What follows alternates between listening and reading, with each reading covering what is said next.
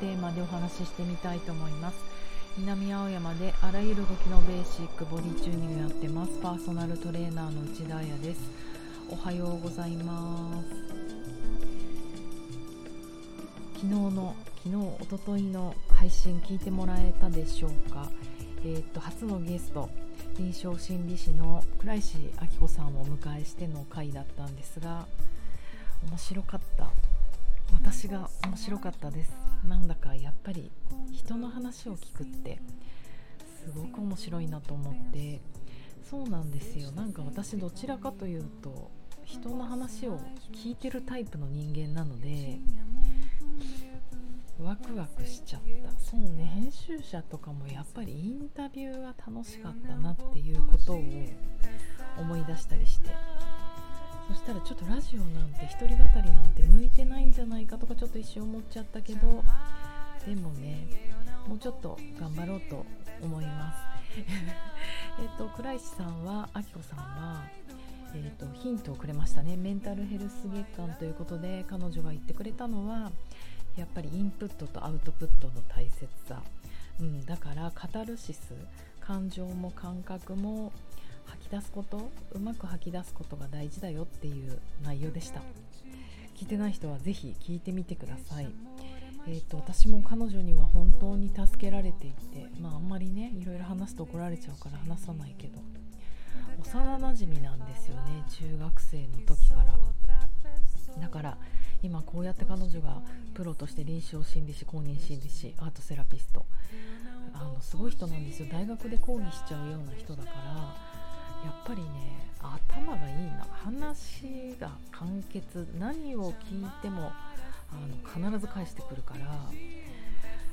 プロだなって思いました。あのお友達だけれどもそのプロフェッショナルとして話す時にパンと役割を変えられるっていうのが要は「はいじゃあ始めます行きます」って言った瞬間に、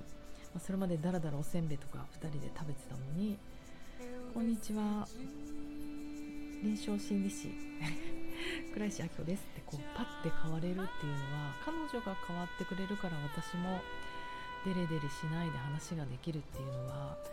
あの嬉しいですね。やっぱりこの役割役を演じる女優になるってプロフェッショナルとしてすごい大事だと思うんですよ。もうほんと10分も一発撮りだったし。いやーなんかいろいろ考えますね。自分の親友がうんのこのプロプロフェッショナルを見せられると私もまだまだだなって思い思ったりもっと頑張ろうって思ったりしました。えっ、ー、とそうねあとやっぱり彼女は感情を出すことの大切さだよね、えーと、それはあの心からアプローチする人だからでそうだそうだ私感情をえーと、言葉から出すことが苦手でこういうボディーワークをやってるんだっていうことをあのやっぱりもう一度思い出したんですよね。それができないからあの体の感覚から出していこうっていうまあこれは性質みたいなもんですかねだから彼女から学ぶことがすごく多くってあのもう心と体は一緒だなっていうのは動いてるとあの痛いほど感じさせられるものなので彼女に私もカウンセリング2のを受けてみたいって相談した時一番初め相談して。でまあちょっと私たちは友達だから無理だよねっていうことで。で彼女があの彼女が信頼してる先輩たちを紹介してくれた。いろいろパターンあったんですけれどもその中でもうあやはおしゃべりすることが苦手だから自分のことを話すことが苦手だからやっぱり体の感覚からあのアプローチするのがいいんじゃないか。 somatic あのなていうのかな somatic psychology というジャンルがこの心理学の中でも出てきて自分の話をペラペラあの要はストーリーですね。事件がこういうことがあったとか何されたとか何したとかそういう話をしないで体の感覚にフォーカスして出していけるものがあるんだよっていうのを教えてもらったのがその Somatic Experiencing とあと何だったかななんかハコミセラピーっていうのもやったかな。もちろんあのあきこさんがやってらっしゃるアートセラピーっていうのもそういうものの一つですね、うん、で私はその Somatic Experiencing にはまったということなんですけれども本当に何て言うのかな。ストーリーを話さずして絵を描くこと体を動かすこと踊ることでこう自分を表現したり何かを出していけるってすごくあの魅力的なことなんだななんて思ってまた自分のね原点を思い出すインタビューでした。はい。そしたらなんだっけ？今日はそうそう木の話えっ、ー、と私が働くスタジオの横がもうずっとずっと建築をしていてもうこのねラジオでも騒音が苦しくて倒れそうとかあの皆さんにも散々愚痴っていた時があると思うんですがとうとう立って内装にもすごい時間が経ってかけていて何ができるんだろうと思ってたんですけどまず一番初めに半年ぐらい前かなあの木が植えられたんですよ。そのビルの、まあ、でかいビルなビル、うん、7 5階7階建てぐらいのその前に結構スペースが取られてでそれがオリーブの木だったんですね。であの本当こういう都会の、うん、まあ都会だけどここ、まあ、ちょっと住宅風味もあるんですよね。前ちょっと駅から離れてるから住宅っぽくて何もない。そこに突然木がポンと1本おるんですけど本当空から飛んできた。表現で言うと。要はトラックで運んできてその木の周りがねちょっとこう高くなってるんですね。コンクリートでちょっと覆われているんだけど木が少し高くなってるので木をクレーンで釣って上から、ま、垂直に下ろさないと。そうね木を育てる時間がないわけだからある程度大きい。もうちょっと今見ながら喋っちゃおうかな。これ何メートルあるんだろう？あ面白い。2階ぐらいあるかな。その木が半年ぐらい前に植えられて私その隣の建築物に恨みの気持ちいっぱいだったのでいやかわいそう。こんなきっと大自然の中からオリーブの木とか買っちゃってあの何即席に植えられて。もうぶっちゃけ枯れちゃえばいいのに。枯れちゃうよきっとって 思ってるぐらいだったんですけど半年間毎日毎日見るじゃないですか。もうちょっと昨日の夜とかふとラブが芽生えてることに気づいてこう夜ねお家にあのに、ま、スタジオに向かって歩いて帰ってきて角を曲がるとそのオリーブの木がぴょこんと見えるとあちょっと嬉しいんですよね。あなんか今日も終わったって。まだ私めでてるオリーブの木をって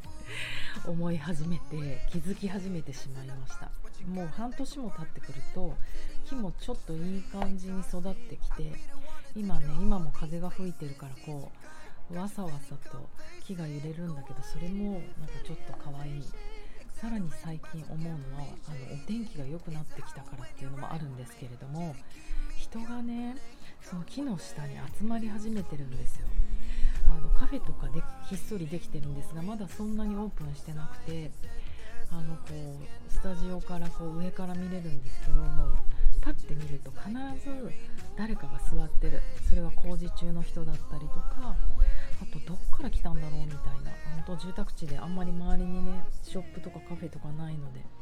ポツンとこう若者とかなんか1人で座ってたりとか携帯見てたりとか本読んでたりとか。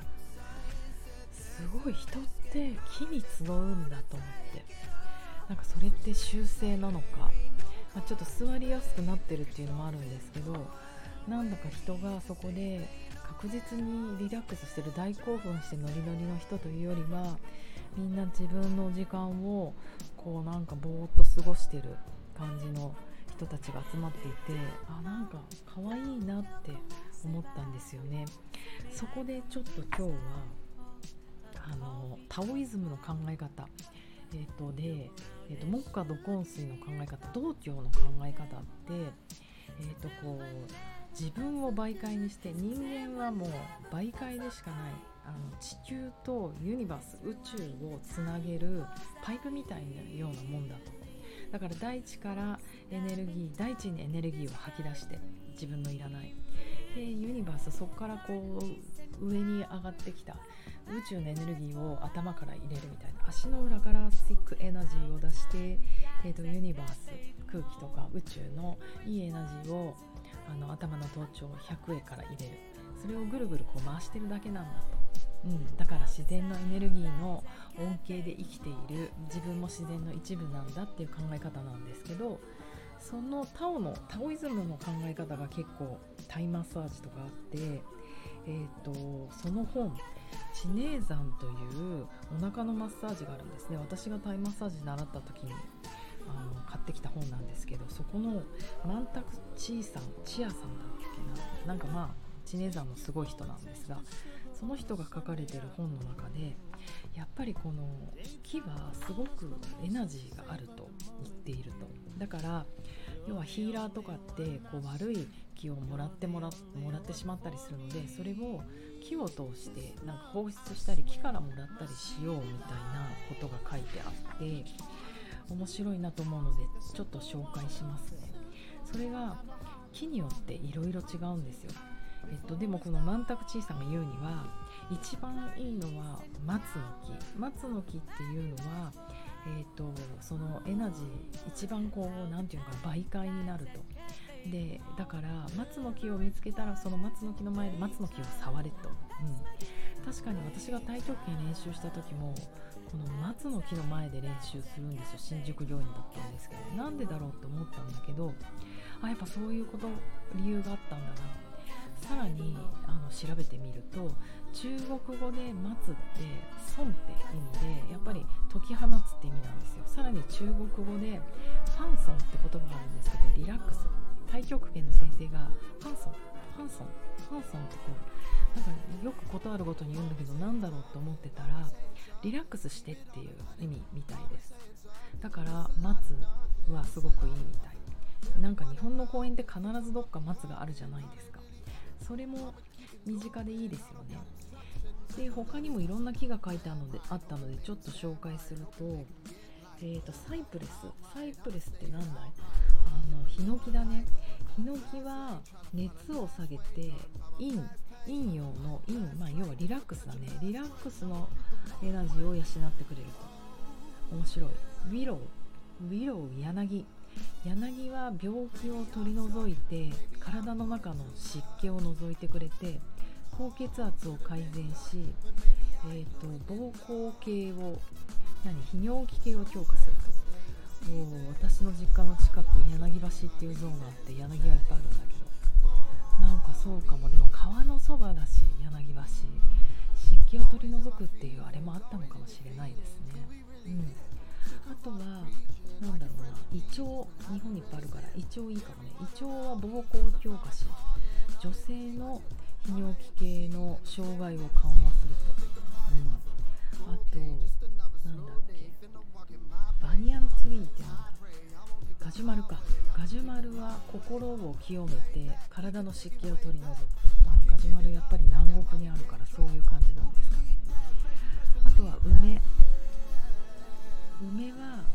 脾臓をいい膵臓を補って腎臓を補う、まあ、結構臓器に良さそう最後。イチジクの木は体内の余分な熱を取り除いて唾液を増やして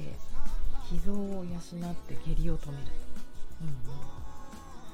うん、まあ結果いずれにしろ木は何でもいい。ごめんなさいここオリーブの木は何だって。ね